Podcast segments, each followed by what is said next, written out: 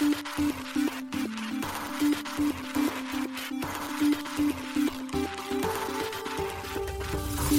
しい経済ニュース。この番組では現当社のメディア新しい経済がブロックチェーン仮想通貨フィンテックに関する日々のニュース解説を平日毎日音声コンテンツでお届けしています。そして新しい経済ではブロックチェーン仮想通貨に関するニュース解説記事やインタビュー記事学習記事などのたくさんのコンテンツを掲載しております。ぜひ新しいひらがな経済漢字で検索してメディアもチェックしてくださいそして LINE 公式アカウントではメディアの更新情報を配信しております LINE 公式アカウントにもぜひご登録ください検討者新しい経済編集部の高橋です。はい、本日は11月8日水曜日です。今日のニュースいきましょう。イェイの斜め上 IEO 予定の暗号資産、イェイのトークノミクスホワイトペーパー公開。マネックスクリプトバンク不良資産化した NFT の買取サービス開始。コインベースがカザフスタンでブロックされるデジタル資産法違反の疑いで報道。ポルカドットのサブストレート、カルダのパートナーチェーン構築用に採用へ。USDC 発行の米サークル、2024年初めの IPO を再検討か報道。アニモカブランズジャパンとサンフラン東京がクールキャッツと提携、日本アニメ市場への拡大で。韓国 SK テレコムがアプトスラボと提携、T ウォレット強化へ。マジックエデンのポリゴン版がアップデート、NFT アグリゲーター機能など追加。暗号資産決済スラッシュイーサレイヤー2アービトラム1に対応開始。香港認可のハッシュキーエクスチェンジにユニスワップとチェーンリンク上場へ。ソラナの DEX、ジュピター、独自トークン JUP 発行とエアドロップを計画。一つ目のニュースは、イェイの斜め上、IEO 予定の暗号資産、イェイのトークノミクスホワイトペーパー公開というニュースです。バーチャルワールド、イェイ運営の斜め上が IEO 予定の独自暗号資産、イェイなどを用いた、イェイのトークノミクスを説明するホワイトペーパーを11月8日発表しました。今回発表されたホワイトペーパーでは、 Yay についての説明や今後のサービスの方向性、トークンの詳細、トークノミクスの仕様、トークンアロケーション、トークンセールにおける留意点やロードマップなどが記載されています。今後、 Yay ではサービス内外にトークンの経済圏を構築し、 DeFi などで資産を運用してきた上級者や、これまで暗号資産に触れたことがない Yay 利用者であっても、 Yay を利用しながら、 Yay のコミュニティへ貢献することで、インセンティブを受け取れる仕組みを導入するとしています。これにより、ナナメウエは、 Yay のコミュニティ全体で自然にトークンを利用する未来を作ることで、日本初の SocialFi を実現すると述べています。 Yay は同じ趣味のユーザー同士で集えるサークル機能やグループ通話機能など、オンラインで新たな居場所を作るための SNS サービスです。2023年11月現在で800万人が利用しています。また IEO とはトークンによる資金調達を暗号資産取引所が支援し、具体的には主体となって発行体のトークンを販売するモデルのことです。斜め上は昨年4月にシリーズ B ラウンドで16億円の資金調達を行い、イェイ事業の Web3 化を発表。同月には、イェイトークンの IEO 実現を目的に、ハッシュポートとパートナーシップを締結しました。そして、同年8月に斜め上は、国内暗号資産取引所ビットフライヤーと IEO による資金調達に向けた契約締結を行っていました。斜め上の代表取締役である石浜隆弘氏は、プレスリリースで次のようにコメントしています。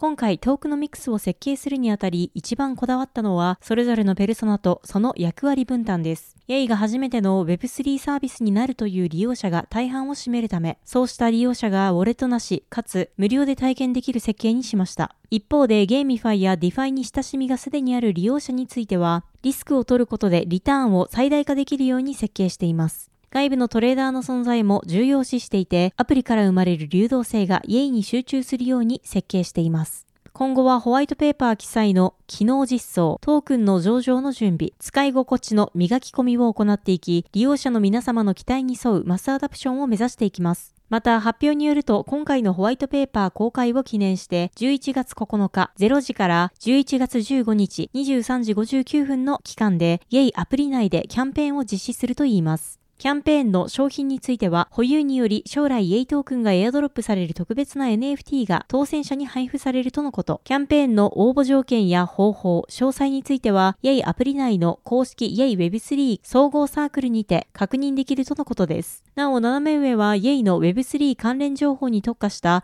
公式 X アカウントを新たに開設したとのこと。今後の最新情報は、同公式 X アカウントを含め、イェイのコミュニティである Web3 サークル、公式サイト、イェイアプリ内の案内を通じて発信されるとのことです。なお、新しい経済編集部はイェイホワイトペーパー公開にあたり、斜め上代表取締役である石浜隆弘氏を取材しています。こちらも記事内に、ポッドキャストでホワイトペーパーについて解説いただいておりますので、こちらも合わせてチェックしてください。続いてのニュースは、マネックスクリプトバンク、不良資産化した NFT の買取サービス開始というニュースです。マネックスクリプトバンクが不良資産化した NFT、NFT コントラクトの買取サービス提供開始を11月8日発表しました。発表によると、同サービスは、市況の悪化などの理由により、NFT 事業からの撤退を考えている事業者に向け提供されるもののようです。マネックスクリプトバンクは同サービス提供において、不良資産化した NFT を保有したままにすることは、バランスシートの信用力に悪影響を及ぼすことが懸念されるほか、売却損の計上にによる節税効果も得られないため、早々に処分する方が合理的なケースも考えられると説明しています。そこで今回、マネックスクリプトバンクは NFT や NFT コントラクトなどの不良資産を買い取ることで、事業者の財務改善を支援すると述べています。同サービス利用で事業者は不良資産化した NFT、NFT コントラクトを売却することで会計上の売却損を発生させることができるため節税効果が見込めるとのことです。また、その他にも同サービスは OpenSea などの公開市場でのオンチェーン取引ではなく、トークンの送付等を除けばオフチェーンでの取引になるため、市場への影響も最小限に留められると説明しています。同サービスは作成、仕入れしたものの市況等の事情により売却できていない NFT を一律1円で買い取るほか、ミント可能な NFT の残量が十分な NFT コントラクトを買い取るといいます。また、コントラクト以外にも、イラストやランディングページ、IP など NFT 事業に関するアセットの買取にも対応するとのことです。NFT 及び NFT コントラクト買取にあたり、マネックスクリプトバンクは、売却損を計上する上で必要となる証跡として、買取証明書を事業者に対し発行するとのことです。ただし、注意点として NFT や NFT コントラクトの種類、発行状況によっては買取できない場合もあるといいます。買取の可否は申し込み後に詳細をヒアリングし、個別に判断するとのことです。なお、ミント可能な NFT の残量とは、NFT コントラクトの total supply と total minted との差であると説明されています。実際にどの程度が十分な残量となるかは NFT コレクションの内容により異なるとのことです。新しい経済編集部はマネックスクリプトバンクの不良資産化した NFT、NFT コントラクトの取引サービス、買取サービスでの対応可能ブロックチェーン等について確認を取っています。回答が得られ次第、記事にて追記させていただく予定です。また、記事では、マネックスクリプトバンクへ、なお2021年11月には、モバイルファクトリーと同社子会社のビットファクトリーが、個人向けに NFT の買取サービス、ユニマ NFT 買取ベータ版を提供開始していました。しかし、現在同サービスの新規受付は停止しています。同社らは日本国内での NFT の普及に関して、NFT 取引の流動性の確保が今後の NFT 市場の拡大には不可欠と考え、同サービス開始に至ったと説明していました。続いてのニュースは、コインベースがカザフスタンでブロックされるデジタル資産法違反の疑いで報道というニュースです。大手暗号資産取引所コインベースがカザフスタン共和国からブロックされました。現地紙が11月7日報じています。報道によれば、カザフスタン文化情報省情報委員会は、コインベースがデジタル資産法の第11条第5項に違反するとして、同国内での同取引所へのアクセスをブロックしたといいます。カザフスタンにおけるデジタル資産に関する法律の第1条第5項では、無担保デジタル資産の発行と取引が禁止されているといいます。また、同法は暗号資産取引所がアスタナ国際金融センター AIFC 外で活動することも禁止しているといいます。なお、AIFC はカザフスタン共和国のエルバシ、ヌルスルタン、ナザルバエフ初代大統領によって2018年に発足されたカザフスタンの首都に拠点を置くフィンテックハブです。カザフスタン市場を管轄しています。また、カザフスタンの金融規制当局であるアスタナ金融サービス庁 AFSA は AIFC 内の独立した機関であり、カザフスタンの金融を規制する目的で設立されました。同庁はカザフスタン共和国の憲法 AIFC についてに基づいて設立されており、AIFC 内の金融会社と市場機関の承認、登録及び監督に責任を負います。コインベースの広報担当者はブロックチェーンメディアザ・ブロックに対し特定の問題について調査中とし政策立案者や規制当局と協力的に働くよう努めていると述べています。現在カザフスタンではバイナンス、カスピアン EX、ビチュー、ATAIX、アップビット、シグナル &MT、バイビットなど複数の暗号資産取引所が合法的に運営されています。続いてのニュースは、ポルカドットのサブストレート、カルダのパートナーチェーン構築用に採用へというニュースです。カルダノベースのモジュラー型ブロックチェーン、パートナーチェーン構築用フレームワークとして、ポルカドットの技術スタックが採用されることが決まりました。このことは、カルダノの開発を行うインプット・アウトプットグローバルの創設者兼 CEO のチャールズ・ホスキンソン氏が、ドバイで11月2日から2日間にわたって開催されたカルダノサミット2023内にて発表しました。発表によると、カルダノはポルカドットのブロックチェーン開発をサポートする開発キット、ポルカドット SDK のの基盤となっているサブストレートを活用し、パートナーチェーン構築用フレームワークを開発するとのことです。なお、パートナーチェーンはカルダノ関連のサービスチェーンの総称です。カルダノのセキュリティや流動性、信頼性を引き継いでいるという特徴があります。これまでにもサブストレートを採用したプロジェクトは複数存在します。最近ではポリゴンの創設メンバーによって開発されたロールアップ用のモジュラー型データ可用性ブロックチェーン、アベイルやスタークネットのシークエンサープロトコル、マダラスタークネットシークエンサーの開発に利用されています。なお、ポルカドットコミュニティメンバーであるゴク氏は、カルダノのポルカドット技術スタック採用について、知名度と信頼性が高まり、技術スタックに興味を持つプロジェクトを引き寄せる可能性があると述べています。続いてのニュースは USB USDC 発行の米サークル2024年初めの IPO を再検討か報道というニュースです。ベーゾルステーブルコイン USD コイン USDC を発行する米サークルが2024年初めに IPO を検討しているとブルームバーグがブルームバーグが関係者の話として11月8日に報じました。報道によると現在サークルは IPO の可能性についてアドバイザーらと審議を進めていますが IPO を実際に進めるかは確実ではないとのことです。サークルは2021年7月に SPAC 特別買収目的会社であるコンコードアクイジションコンコードアクイジションコーポレーションと企業連合し企業結合し上場する計画を発表していました。しかしコンコードを SPAC とするサークルの上場計画は難航し両社の契約条項に定められた結合期限の2022年12月に上場計画の解消がサークルとコンコード、サークルとコンコード両社の取締役会によって承認されていました。この時、サークル CEO であるジェレミー・アレール氏は、私たちは期限内に SEC の要件を満たすことができなかったとツイッターにて述べています。なお、SPAC とは上場のみを目的とした白紙会社であり、SPA、SPAC が上場した際の株式発行によって得られた資金を使用して未公開企業を買収することで、その未公開企業を実質的に上場させることができる仕組みとなっています。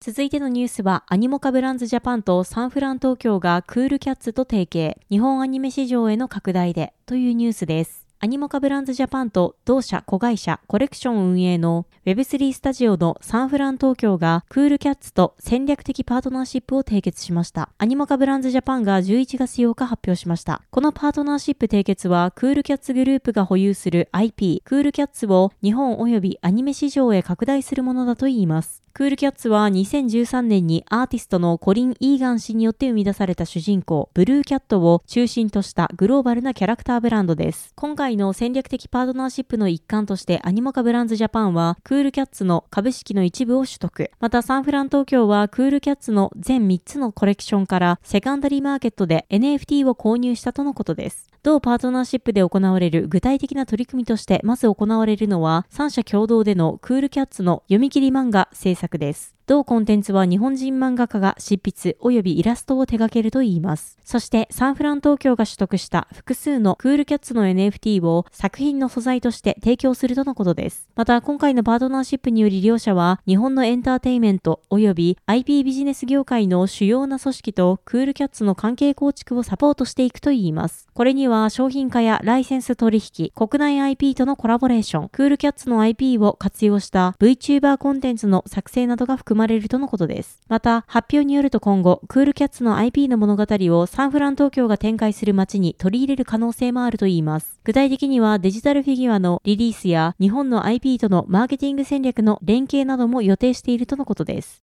続いてのニュースは、韓国 SK テレコムがアプトスラボと提携、T ウォレット強化へというニュースです。韓国の大手通信企業 SK テレコムがレイヤー1ブロックチェーン開発のアプトスラボ及び同社技術パートナーのアトムリグスラボと3社契約を締結したと11月7日発表しました。SK テレコムは今回の連携をユーザーが好むメインネットや分散型アプリケーションとの提携を強化するための戦略的な動きだと説明しています。また、この提携により SK テレコムは同社開発の Web3 ウォレット T ウォレットの強化に重点を置くといいます。SK テレコムが10月に発表した T ウォレットはトークンの保管やクリプトクオント提供のオンチェーン分析ツールにアクセスできるブロックチェーンベースのスマホアプリです。T ウォレットは機関向けでなく一般ユーザー向けに提供され、一般ユーザーによるブロックチェーン技術やオンチェーンデータへのアクセス、障壁を下げる狙いがあるといいます。SK テレコムは今年8月、ポリゴンラボと提携し、SK テレコム提供の NFT マーケットプレイス、トップポートにポリゴンブロックチェーンを統合することを発表しています。イーサリアム、仮想マシーン、EVM 以外のブロックチェーンの統合としてはアプトスが初です。